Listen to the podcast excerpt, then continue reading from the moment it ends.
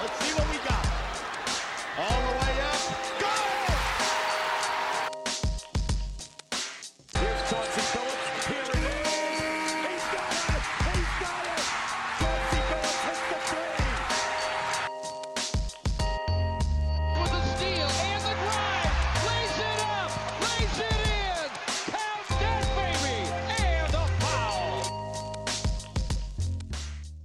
Bonjour à toutes et bonjour à tous et bienvenue dans ce huitième épisode des chroniques de Motor City. Alors pour ceux qui découvrent le podcast aujourd'hui, vous vous demandez sûrement ce que sont les chroniques de Motor City. Eh bien c'est simple, c'est votre podcast dédié à la culture et à l'histoire des Détroit Pistons. L'objectif c'est qu'ensemble on voyage à travers le temps pour découvrir ou redécouvrir les moments importants qui ont compté dans la vie de notre franchise préférée, depuis sa création jusqu'à aujourd'hui. Et si ben, c'est votre premier épisode aujourd'hui, bienvenue, merci de nous rejoindre. Je suis Winston et c'est moi qui vais vous raconter la chronique du jour. Et ce qui est bien, c'est qu'aujourd'hui, on va parler d'un joueur normalement que vous aimez bien. Le genre de joueur qui plaît beaucoup aux fans, qui laisse tout le temps un bon souvenir parce qu'il est atypique, attachant, etc. On va parler d'un joueur qui n'aura pas joué si longtemps que ça chez les Pistons. Bon, euh, 400 matchs hein, tout de même. Mais il est tellement attachant, il a une personnalité si complexe qu'en fait il reste un des favoris des fans, ou au moins en tout cas des fans les plus jeunes. Alors je ne sais pas si vous avez deviné à ce niveau-là, mais on va parler aujourd'hui de Rachid Wallace. Mais on va pas parler du Chi là uniquement pour vous faire plaisir. hein. On va parler de lui parce qu'à son arrivée en février 2004, euh, lors de la trade deadline, et bien en fait ce mouvement il est considéré comme l'un des mouvements de cours de saison les plus décisifs de toute l'histoire de la NBA. Du coup, le scénario, vous le connaissez, hein, les Pistons vont être champions euh, à la fin de la saison, entre autres grâce à Rashid Wallace. Juste quelques mois après, en fait, ils vont finir par gagner le titre. Et là, nous, on va parler en détail de l'impact qu'a pu avoir Rashid Wallace sur ces mois très très courts, de février à, mai, mai-juin, pour permettre aux Pistons d'enfin franchir le pas et de gagner ce titre. Du coup, je vais vous raconter en détail la situation dans, le- dans laquelle étaient les Pistons en 2004, pourquoi ils ont tenté le coup avec Shid, et surtout, ben, en fait, comment lui, il a contribué à cette équipe. Alors on va pas faire de prédiction, hein, on ne saura jamais si sans ce mouvement de dernière minute, ben, la génération des Big Ben, Chauncey Billups, etc., si jamais euh, sans lui, ils auraient quand même gagné ce titre. Ça, voilà, on ne le sait pas. On part donc pour revivre cette année 2004 si importante pour les Pistons, à partir du moment où Rachid Wallace est arrivé, jusqu'au titre, et puis on va déborder un peu après. Voilà, donc on y va, et puis je suis obligé de le dire, n'oubliez pas, Ball don't lie.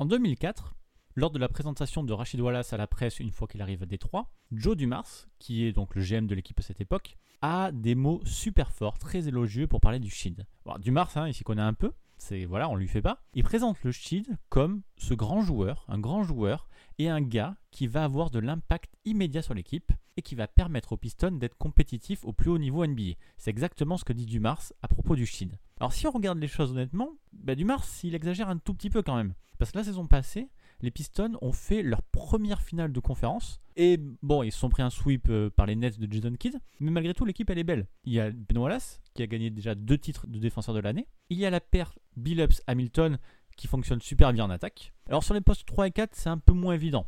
Il y a Teshon Prince, euh, qui va être propulsé titulaire par Larry Brown, alors qu'il est juste sophomore en 2004. Et dans la raquette, pour compléter Big Ben, c'est principalement Mehmet Okur, le Turc, qui est titulaire, et ou bien parfois c'est Elden Campbell. Donc globalement, en 2004, les Pistons ont une bonne équipe, et d'ailleurs font une bonne saison hein, dans la suite de leur saison précédente. À cheval sur décembre 2003 janvier 2004, ils enchaînent 13 victoires consécutives avec deux matchs de suite où leur adversaire est limité à 68 et 66 points. Donc voilà, être très solide en défense, etc. Ça va plutôt pas mal dans la Motor City, même si cette équipe là de col bleu sans vrai superstar, en fait elle est jamais citée parmi les favoris au titre. Tout le monde attend déjà d'ailleurs le duel entre les Nets et les Lakers en finale. Bon, mais sauf qu'en février, juste avant la trade deadline, les Pistons perdent 6 fois de suite et en fait commencent un tout petit peu à inquiéter. Détroit sur cette série ne marque 100 points qu'une seule fois. Et en fait, les équipes en face commencent doucement à comprendre comment bloquer cette attaque un peu stéréotypée qui manque un peu de folie. Au niveau défensif, les Pistons sont énormes, mais peinent vraiment à marquer. Et ça tombe bien, parce que là, à cette période, à la trade deadline, il y a pas mal d'équipes NBA qui cherchent à se débarrasser de leurs joueurs un peu problématiques. Soit qui ont des gros contrats, ou soit qui sont en reconstruction, etc. Et donc c'est le cas de Portland qui sait plus quoi faire de son groupe là qu'on appelle les Jailblazers. Alors je vais vous la faire courte, hein, on n'est pas là pour parler de Portland, mais à l'époque Portland a une super équipe, une bonne, une vraie bonne équipe. Ils vont euh, deux fois de suite en finale de conférence en 99 et en 2000. Sauf que le problème, c'est que les trois quarts de l'effectif est complètement dingue et a des problèmes tout le temps avec les autorités, avec la police. Donc voilà, c'est un groupe totalement intenable. Et après trois défaites au premier tour en 2001, 2002, 2003, ils sont en fin de cycle et Portland décide de tout reconstruire et de dégager ses joueurs un par un. Ils ont d'abord Bonzi Wells, ensuite Darius Miles, et le troisième, mais c'est celui qui nous intéresse aujourd'hui, c'est Rachid Wallace. Donc les Pistons sont sur une mauvaise pente. Leur attaque est un peu grippée, quoi, et il manque un peu de folie dans ce roster. Du coup, tenter Rachid Wallace, ça semble un peu un mouvement idéal pour Joe Dumars. Mais sauf que, de l'autre côté de la balance, Rachid Wallace, il a une mauvaise réputation. Il a vraiment contribué à cette euh, équipe des Jailblazers là. Et hors du terrain, c'est un peu le bordel. Et sur le terrain de basket, bah, c'est pas non plus toujours génial quoi. Le Shid, il est super individualiste. Il passe son temps à tirer à 3 points et s'est découvert une passion pour le tir de loin alors qu'en fait il serait vraiment mieux au poste. Et c'est pas le leader que la franchise de Portland espère. Il s'efface dans les moments chauds il refuse de prendre les tirs en fin de match. Et il enchaîne les fautes techniques. Ça, je pense que vous le savez, vous connaissez Rachid pour ça. En 2001, il explose le record avec 41 fautes techniques sur la saison. Il a même forcé la NBA à changer les règles, qui a mis en place des règles pour pénaliser les joueurs qui prenaient trop de fautes techniques après ça. C'est les règles Rachid Wallace. Mais bon, la tentation est quand même trop forte pour les Pistons et ils vont quand même tenter le coup. Ils veulent récupérer Rachid Wallace. Mais l'arrivée du Shid va se faire en deux temps. Elle est un peu compliquée. On commence d'abord le 9 février 2004, quand les Trailblazers échangent Rachid Wallace, non pas à Détroit, mais bien à Atlanta. Rachid, il est accompagné de Wesley Person, et en échange, les Hawks envoient Sharif Abdourahim, Theo Radcliffe et Dan Dico à Portland. Sauf que les Hawks, en fait, bah, ils n'en ont pas grand chose à faire d'un joueur comme Rachid Wallace. Eux, ils sont en pleine reconstruction et veulent surtout soit libérer de la masse salariale, soit récupérer des jeunes joueurs. Et donc, ils veulent retraiter derrière Rachid Wallace. Mais l'affaire va prendre un peu de temps et c'est un truc qu'on oublie un peu dans l'histoire, mais avant d'arriver chez les Pistons, cette saison 2004, Rachid Wallace a l'occasion de disputer un match avec les Hawks. Donc il a bien porté le maillot des Hawks une fois en 2004, c'était même le 18 février, et les Hawks jouaient face aux Nets. Le Shin est donc dans le 5 de départ des Hawks. À l'époque, il y a Jason Terry, Stephen Jackson et il y a même Boris Dio, je ne sais pas si vous vous en souvenez. Il joue 42 minutes, marque 20 points. Et globalement, ceux qui s'en souviennent qu'il a joué un match avec les Hawks en gardent un bon souvenir.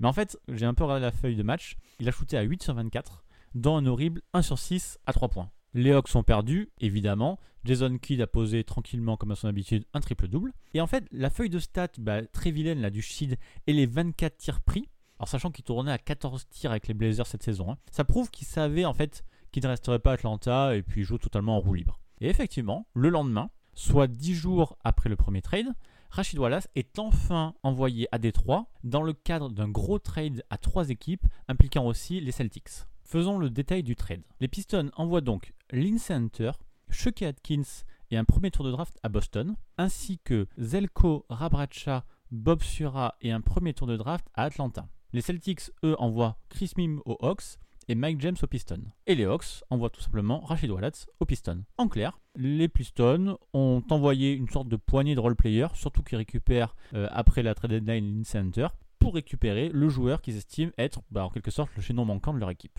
Et effectivement, la greffe Rachid Wallace bah, va prendre vraiment très bien dans cette équipe. Avant que le shit débarque, les Pistons ils avaient un bilan correct, mais pas fou, de 34 victoires pour 23 défaites. Et avec leurs nouveaux joueurs, ils terminent la saison régulière avec un solide 20 victoires et 5 défaites, et finissent donc avec le deuxième meilleur bilan de la conférence Est. J'adore quand un plan se déroule sans accroc. Pourtant, au tout début, l'histoire entre le Shid et les Pistons, elle commence mal. Enfin, ou du moins, elle commence avec un événement insolite. Le 20 février 2004, soit le lendemain du trade, les Timberwolves de Kevin Garnett sont là pour jouer au Palace de Burn Hills. Et Rachid Wallace, il est immédiatement en tenue, prêt à sortir du banc pour aider l'équipe. Et d'ailleurs, c'est ce qu'il fera pendant 12 minutes en première mi-temps. Mais à la mi-temps, les Pistons apprennent dans les vestiaires que tous les papiers qui sont censés valider le trade ne sont pas encore envoyés à la NBA. Le Shield ne peut donc pas jouer ce match, donc arrête, et est donc spectateur pour toute la deuxième mi-temps, ce que la foule du Palace ne comprend pas du tout, criant des on veut Shield, on veut Shield pendant tout le match. Les Pistons perdent finalement 88-87. Alors a posteriori, c'est juste une histoire un peu sympa parce que le reste de la saison du Shield est un succès. Mais sur le coup, bah, c'était un peu un mauvais présage. Mais bon, il faut se rappeler que le Shield est quand même un double All-Star. Et avec ce trade, une fois arrivé à Détroit, il oublie complètement tous les problèmes qu'il avait à Portland. Tout de suite, en fait, son impact il est énorme. Le Shield est très précieux en défense et soulage les Pistons en attaque vu qu'il peut à peu près tout faire quand il a envie. C'est un point d'appui dos au panier extraordinaire, vu qu'il peut enfoncer n'importe qui. Et quand on a besoin de lui, il peut écarter le jeu grâce à son tir de loin, qu'il ne force pas trop comparé à Portland. En fait, maintenant qu'il est dans le collectif euh, hyper cadré de Larry Brown, Rachid Wallace, il est plus obligé de tout faire. Et il est plus obligé de marquer 20 points par match, tout ça, etc. Ça, ça le libère. Dans la raquette, associé à Big Ben, là, les deux Wallace, aucun lien de parenté bien sûr, il se la joue un petit peu Bill Lambier et Eric Mahorn, quoi. Pendant le mois de mars, alors que ça fait qu'un mois que Rachid est là, il réalise une série de 5 matchs consécutifs à moins de 70 points encaissés. Et pour info, depuis l'invention des 24 secondes, personne n'avait réussi à tenir 3 adversaires de suite en dessous des 70 points. Et les Pistons le font 5 fois. Les deux Wallace, Ben et Rachid, fonctionnent parfaitement ensemble, même si en fait ils ont l'air totalement opposés. Le Shield, c'est une star depuis la fac, alors que Big Ben, lui, n'a même pas été drafté. Rachid peut faire exactement ce qu'il veut en attaque, euh, alors que Big Ben, lui, est incapable de marquer, à part sur ses rebonds offensifs ou sur ses dunks. Par contre, en défense, il forme un espèce de binôme super complémentaire. Là, Ben n'a rien du tout à prouver. Mais Rachid, bah, il se défend aussi. Hein. Il est intelligent, il sait quand venir en aide, il a un super timing. D'ailleurs, après le All-Star Game, les Pistons n'encaissent en moyenne que 80 points et limitent leur adversaire à 39% de réussite. Sheed n'est que la troisième option de l'équipe derrière Rip et Billups et en fait ça lui va très bien. Il sert de facteur X en gros pendant les matchs quand les autres joueurs euh, majeurs n'arrivent plus à marquer des points celui qui était le joueur effacé de Portland, a trouvé à Détroit, en gros, un cadre idéal pour jouer son basket à lui. Et pour tous ceux qui regardent cette équipe, c'est pas bien étonnant. Parce qu'en fait, c'était déjà le cas avec Billups, qui avait fait 4 équipes en 5 ans, avant d'arriver à Détroit par exemple, ou Ben Wallace, qui n'avait même pas été drafté. Bon, au niveau du jeu, donc, Rachid a énormément apporté, ça c'est clair. Mais il a aussi apporté toute sa mentalité et toute sa singularité qui a fait un bien fou à cette équipe qui était un peu trop sérieuse. L'impact du Shield sur un match de basket, c'est pas simplement son jeu, c'est aussi sa bouche, son attitude et son trash talk. Et c'est là qu'on va parler de ce fameux ball don't lie. À chaque fois qu'un arbitre sifflait une faute et que Rachid jugeait cette faute injustifiée, si le tireur adverse avait le malheur de rater son lancer franc, le Shield criait un gros ball don't. En gros, le basket vous juge, c'était pas une vraie faute, le panier n'est pas marqué. Bon, c'est quelque chose qui l'a rendu super populaire parmi les supporters de Détroit. Mais par contre, cette manière de parler tout le temps avec les arbitres, de toujours chercher le, petit souci là, ça l'a pas vraiment aidé. Il s'est un peu calmé à Détroit, mais Rachid était tout le temps sous la menace d'une faute technique. On a déjà parlé de sa saison 2000-2001 là quand il a fait son record de faute technique, mais le Shield lui, il était capable de prendre une faute technique sans même ouvrir la bouche juste à cause d'un regard un peu trop appuyé. Par exemple, en 2003, et là il avait vraiment touché le fond, il avait été suspendu 7 matchs pour avoir menacé un arbitre après un match contre les Grizzlies. Pour ceux qui veulent en savoir plus d'ailleurs, je vous mettrai le lien de cette histoire dans la description du podcast. Mais pour être tout à fait juste avec Rachid, il a aussi énormément contribué à renforcer la confiance de ses coéquipiers et même des fans de Détroit en fait. Avant lui, les Pistons, je pense, ils n'auraient pas vraiment été capables de battre une équipe de superstars comme les Lakers. Ils n'y auraient jamais cru. Et puis il a aussi son expérience, ça c'est vraiment important. Avec les Blazers, le Shield est allé en finale de conférence en 99 et en 2000. En 2000, les Lakers du gros Shaq ont complètement détruit la défense des Blazers avec un O'Neal à 41 points lors du game 1. Et lors du game 7, le Shield lui avait tout essayé en marquant 30 points, mais en fait ça n'avait servi à rien du tout. Du coup, toute cette expérience-là de Rachid Wallace, associée au groupe revancheur des Pistons qui avait perdu la finale de conférence en 2003, a permis à l'équipe d'aborder les playoffs 2004 le plus sérieusement du monde. Quand l'armée monte une opération qui doit pas échouer, c'est à lui qu'ils font appel pour entraîner les troupes, d'accord?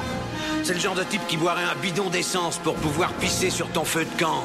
Ce mec-là, tu le largues au pôle Nord, sur la banquise avec un slip de bain pour tout vêtement, sans une brosse à dents, et demain après-midi, tu le vois débarquer au bord de ta piscine avec un sourire jusqu'aux oreilles et les poches bourrées de pesos. Ce type-là est un professionnel. On va donc parler maintenant d'un bon souvenir pour nous tous, évidemment les playoffs 2004. Avec le sheet bien installé dans le 5 de départ désormais, les Pistons sont pleins de certitudes. Et au premier tour, d'ailleurs, ça passe sans aucun problème contre les Bucks, qui sont à l'époque menés par Michael Red. Ça fait 4-1, facile. Place ensuite au deuxième tour. Et là, tout de suite, c'est le gros morceau, c'est les New Jersey Nets. Sont les derniers finalistes NBA et ceux qui ont sorti les Pistons l'année dernière. Mais bon, Avec Rachid dans leur rang, les Pistons montrent d'entrée qui va être le patron. Et ils battent New Jersey 78 à 56. 56 points seulement pour les New Jersey Nets de Kidd, de Kenyon Martin et de Richard Jefferson. Donc voilà, grosse impression dès le début. Sauf que bon, New Jersey, ça reste hein, l'équipe référence à l'Est à cette époque. Ils se reprennent et c'est même eux qui vont finir par mener la série 3-2 après une grosse victoire au Palace d'Auburn Hills, 127-120 après trois prolongations. Alors, sans Rachid Wallace, on ne sait pas ce qui serait passé, mais la, série aurait peut-être été finie. Sauf que maintenant, les Pistons ont le Shid et ce n'est plus vraiment la même équipe, notamment en termes de confiance. Détroit durcit le ton et limite les Nets à 75 et 69 points lors de leurs deux dernières rencontres. Et là, ils ne le savent pas encore, mais en battant l'équipe de New Jersey, ils ont fait face à leur dernière difficulté des playoffs. Enfin, dernière ou presque, parce qu'au tour suivant, ils vont jouer les Pacers, qui vont leur arracher le premier match des finales de conférence. Mais dans ce match-là, les Pistons sont passés totalement à travers, et spécialement Rachid Wallace qui a fait un horrible 1 sur 7. Sauf que, comme je vous disais, le vent a tourné à Détroit, et dans cette équipe, plus personne ne doute. Et d'ailleurs, c'est le Shield lui-même, face aux journalistes à la fin de ce Game 1, qui va prendre la parole et il va être sûr de lui et il va annoncer cette phrase mythique Nous allons gagner le match 2. Il le dit Je vous garantis le deuxième match. C'est le résultat final.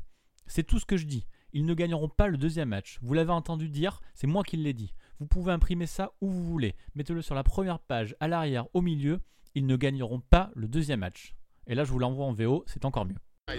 Front page, back page, middle page, wherever. Headliners, column game.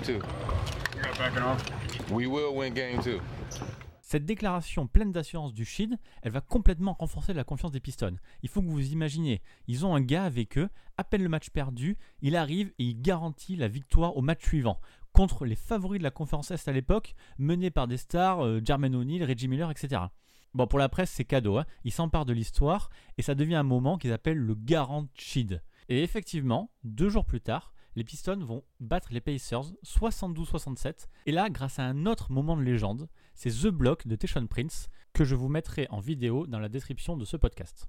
Après cette victoire, les Pistons ne vont lâcher plus qu'un match vont limiter Indiana à 35% sur toute la série et vont s'imposer assez facilement 4-2. Et donc, grâce entre autres à la grande bouche du Shid, eh bien les Pistons retrouvent pour la première fois depuis 1990 les finales NBA. Et là, face au col bleu, à cette équipe col bleu de Détroit, on va retrouver leur parfait opposé, les Lakers, du quatuor de superstars Kobe, Shaq, Peyton et Malone. Avant cette série, tout le monde, ou alors du moins on va dire toute la presse, célèbre déjà bah, la victoire des Lakers. À cette époque-là, euh, on s'en souvient, on se demande même si Los Angeles va sweeper Détroit ou si les Pistons vont réussir à sauver l'honneur en grattant euh, bah, un petit match au Palace. Bon, nous on sait que ça s'est pas passé comme ça, mais c'est vrai qu'à l'époque, Los Angeles arrivait, on va dire, avec beaucoup plus de certitude. Et ces certitudes, Rachid et les Pistons vont les dégager dès le premier match. Détroit bloque totalement l'attaque de Los Angeles. Et mis à part un Shaq qui est en énorme forme, il tape 34 points à 13 sur 16 et 11 rebonds, le reste de l'équipe des Lakers ne rentre que 28% de ses tirs. Les Pistons prennent le premier match au Staples Center 87-75. Et là, bah, c'est pas du tout la même histoire. Tout d'un coup, la balance euh, bah, s'est totalement renversée. LA va prendre le match 2 quand même, en arrachant une prolongation avec un tir à 3 points de Kobe absolument désespéré. Mais en fait, sur toute la série, bah, les Pistons ils vont faire déjouer les Lakers et ils vont jamais réussir Los Angeles à se défaire de cette attaque impossible. Détroit plie la série, bon mais 4-1, alors qu'on attendait un sweep des Lakers, hein, et deviennent enfin champion NBA pour la première fois depuis 1990. Et pendant cette finale, le Shid a été énorme en défense, et il a apporté dans l'ombre exactement ce que l'équipe avait besoin. Il est le meilleur contreur de la série, le troisième meilleur marqueur des Pistons, le deuxième meilleur rebondeur des Pistons, et le troisième de toute la série. Un grand moment. Un autre grand moment, c'est la parade 2004, quelques jours après le titre des Pistons. Je ne sais pas si vous vous en rappelez, euh, si vous avez encore en tête cette parade, mais le Shid est un roue libre total avec son t-shirt des Red Wings, son short et ses tongs qui gardent pendant toute la cérémonie et les jours suivants. Sauf qu'on n'a pas le temps de souffler parce que cet été-là, le Shid est agent libre et son futur est incertain, sa cote est un petit peu remontée. Mais au grand bonheur des fans des Pistons, le 23 juillet, Rachid Wallace signe finalement pour 57 millions de dollars sur les 5 prochaines années, bon ben garantissant aux fans 5 euh, saisons de plus avec leur mascotte. Et là, j'ai envie de féliciter Joe Dumars pour ce contrat qu'il a super bien géré. En comparaison, cette même année, Kenyon Martin a signé pour 82 millions sur 6 ans à Denver et Carlos Boozer a signé avec le Jazz pour 70 millions sur 6 ans. Voilà, je crois que là, on a fait à peu près le tour et on va peut-être commencer à s'arrêter pour ce podcast. Je voulais surtout parler de l'impact du Shield dans le titre de 2004 et là je pense que plus personne n'a trop de doutes. Mais si on veut être tout à fait transparent, il y a quand même une petite tâche sur le parcours du Shield à Détroit dont je vais vous parler avant de finir cette chronique. On va juste l'année suivante, en 2005, où les Pistons sont de nouveau en finale NBA contre les Spurs, si vous vous en souvenez. Ils sont là pour réaliser le back-to-back. Sauf qu'ils vont perdre au Game 7, ça va être une énorme série très serrée. Mais nous, fans des Pistons, on va se souvenir malheureusement de la grosse erreur de défense du Shield au cinquième match. Je vous rappelle le contexte, il y a 2-2, très serré entre les deux équipes, et le cinquième match, qui est au Palace, va en prolongation. Il reste 9 secondes à jouer, les Pistons sont devant de 2 points, et sur la remise en jeu, le Shield va aider Prince sur Ginobili assez bizarrement et va laisser surtout Robert Horry tout seul à 3 points. Je ne sais pas du tout pourquoi il a fait ça. Évidemment, Horry ne se loupe pas. Santonio remporte ce match si important. On retourne au Texas et les trois gagnent un seul des deux matchs et perdent donc cette série et ne peut pas faire le back-to-back.